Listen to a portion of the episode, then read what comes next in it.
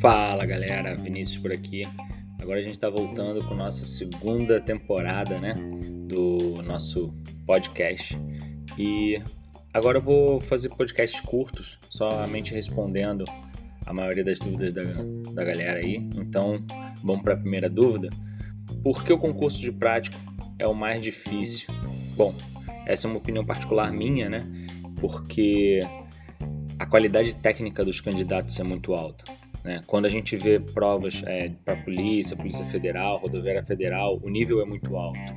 Porém, toda essa galera concurseira, toda essa galera que já está concursada, que tem uma escala razoavelmente boa, que tem um nível de, de movimentação, de estudo bacana, que descobriu a praticagem, eles estão migrando, eles estão querendo né, entrar na carreira de prático. Então, assim, o nível técnico dessa galera é muito alto, o nível de estudos é muito alto, a preparação é muito técnica, diferente de outras, outras outros concursos, né, o processo seletivo é, para praticante de prático ele é muito muito pesado, né? Tanto que cada vez que tem um concurso novo, cada vez que tem um processo seletivo novo, a gente vê a nota de corte subindo. Então, assim, eu acredito que isso daí vai continuar essa tendência e cada vez mais a galera tem que se preparar, né?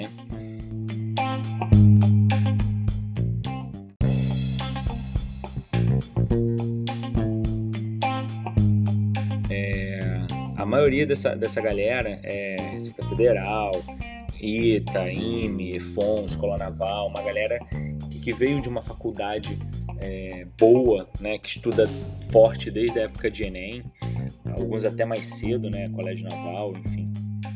Então, assim, é uma galera voltada para estudo, não é uma galera que foi pescada, que caiu de paraquedas, entendeu? A outra coisa, que, eu, que, que um outro ponto, né, que eu vejo muito é que você estudar sem uma previsão de, de, de prova é sacrificante demais. Então, assim, são poucos aqueles que realmente cedem a isso, né? Que, que realmente ficam no afinco por anos. Nós estamos, ainda, estamos em 2021 e o último concurso foi 2012, 2013, né? Então, assim, desde aquela época não tem concurso. Então, assim, quem estudou para 2012 e estudou para 2011, né? Provavelmente não está estudando até hoje e se está, está num nível muito bom. Então, assim, é, é penoso você estudar por tanto tempo sem ter qualquer tipo de previsão. É diferente, né? Você está estudando para um, uma PRF, para um Enem, que você sabe que anualmente vai ter concurso, que você sabe que vai ter concurso a cada dois, três anos. Então você tem uma perspectiva. Enquanto para a prova para prático você não tem. É um pouco mais complicado.